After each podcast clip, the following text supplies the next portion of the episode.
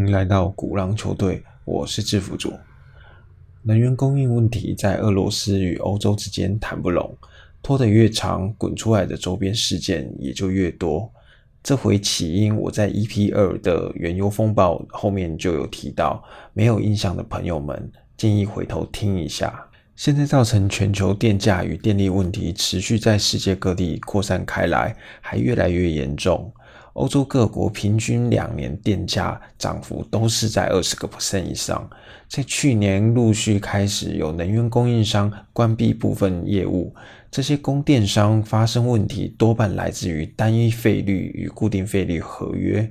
过去发电成本在各项发电燃料价格均在低档，各项电厂供电还有相当大的调节空间，燃煤、天然气、水力等等去做调配，哪个便宜比重就拉高一点，供电商靠着这样去营运赚钱。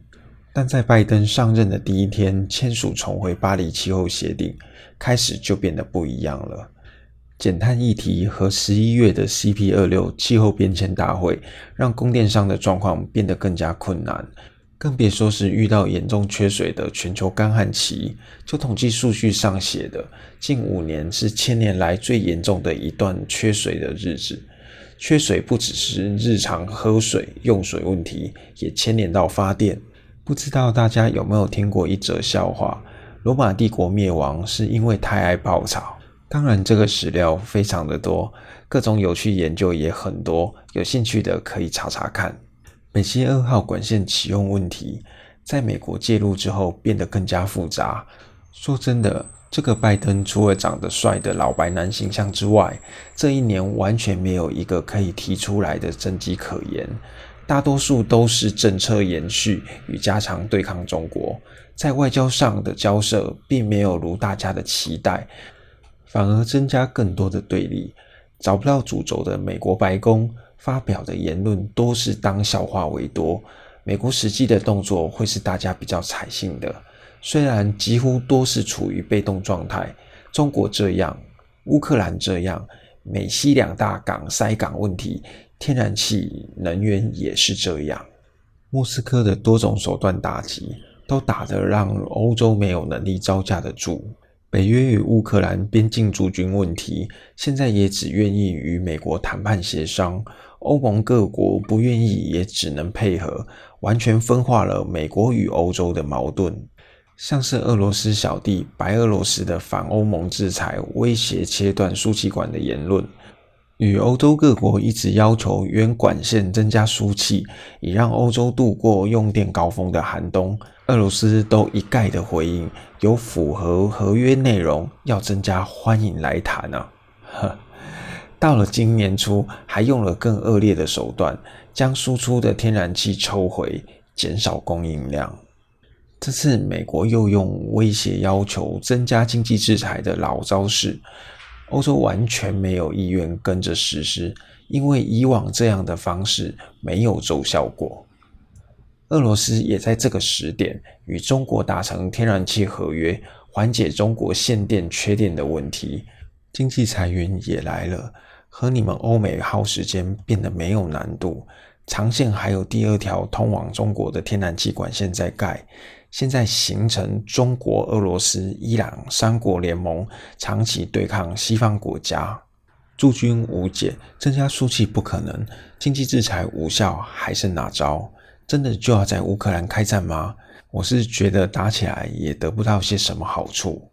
现在全球这么样的对立，说是美国错手弄出来的，还真的不为过！讲了这么多，说些大家喜欢听的。能源类股在这段时期，如果新任德国总理初上任时，那是波兰华沙会谈就解决，油页岩公司 APA、DBN 就大概可以确认休息了，双双提前都跌落季线，大户们做获利了结，等待会谈开讲。纽约轻原油也在那次回到六十五块，在连续通膨数据高涨，原油回档对各国政府是件好事，也不会推升物价，想想觉得十分合理。美国也开了战备储油，释放供给量，希望拉长谈判战线，争取有利的时间，都是外交人会做的手法。当时我的想法就是，德国新总理上任，再加上美国，应该会有足够能力敲下这件事。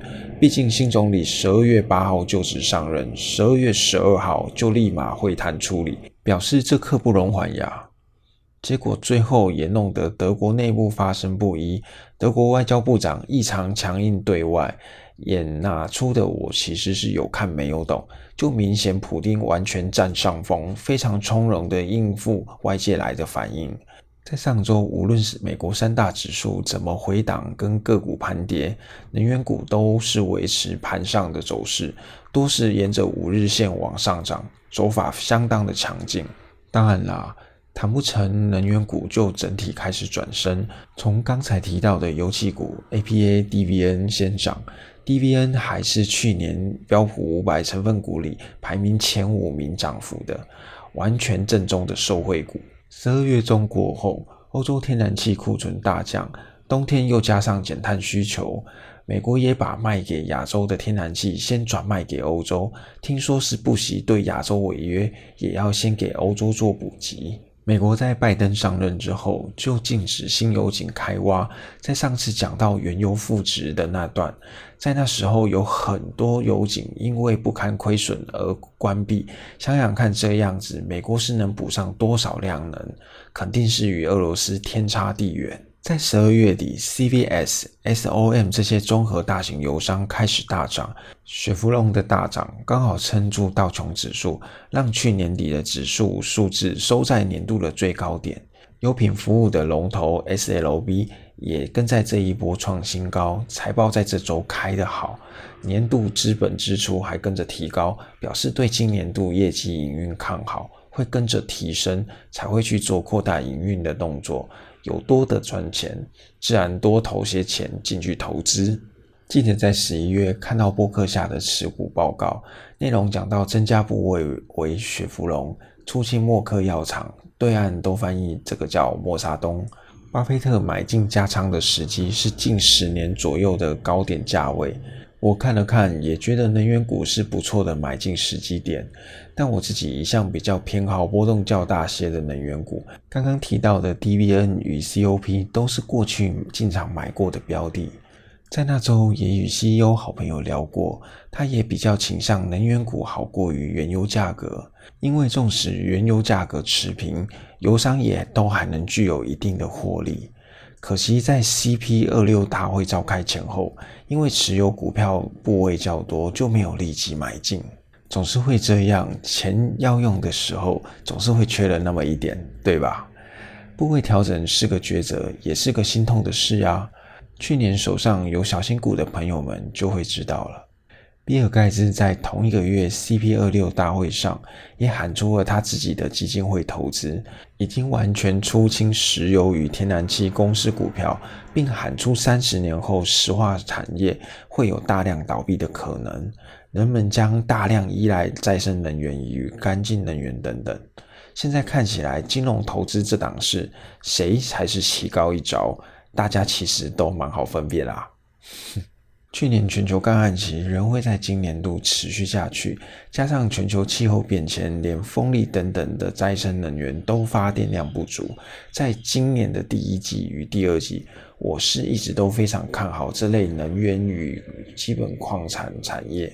原因有几个，相较于科技与生技大型医疗，有着较低的本益比。新的基础建设在初期建构时，都需要投入较高的资源。天然气与燃油发电碳排放都低于燃煤，想要降低碳税与符合协议，这个就是取得最快的方式。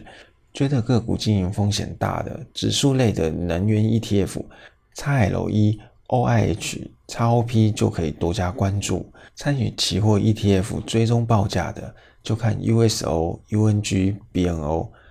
到了最后，难解的政治对立与高涨的缺电问题。原油重领原物料头牌，我是制服主，我们下回见，拜拜。